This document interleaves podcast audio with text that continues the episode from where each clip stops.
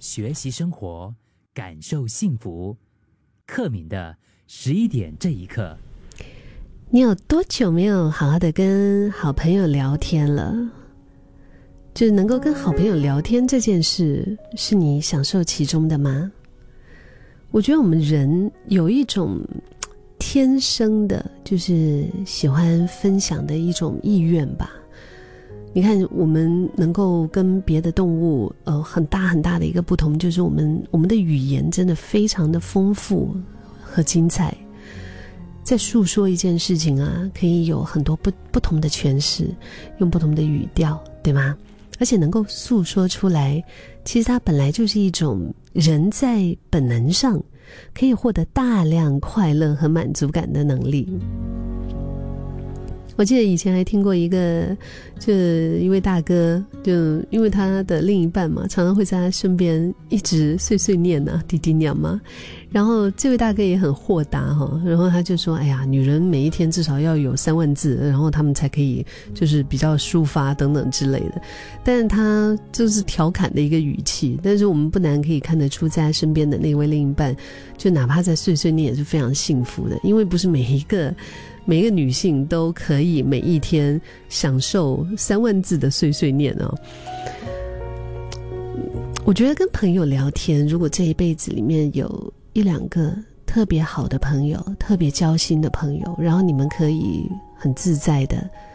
无所不谈，嗯，哪怕是谈到一些嗯不为人知、不是很能够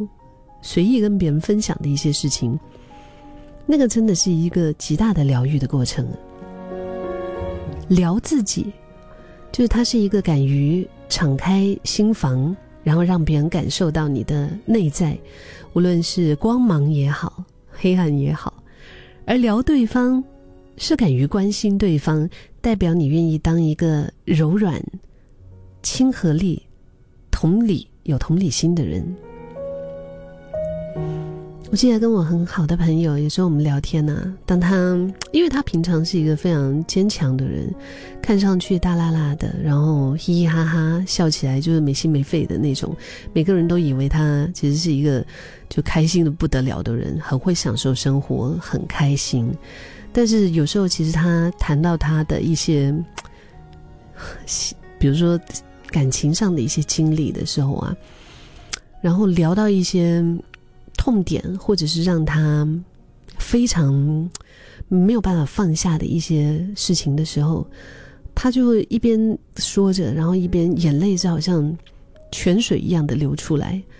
我不知道为什么每一次我看到这样子的时候，当然除了陪伴着他一起难过啊，嗯，也为他感到就是同样他在他在那个心情里面，我我在他旁边也是有这样子的，可以感觉到他的心情之外。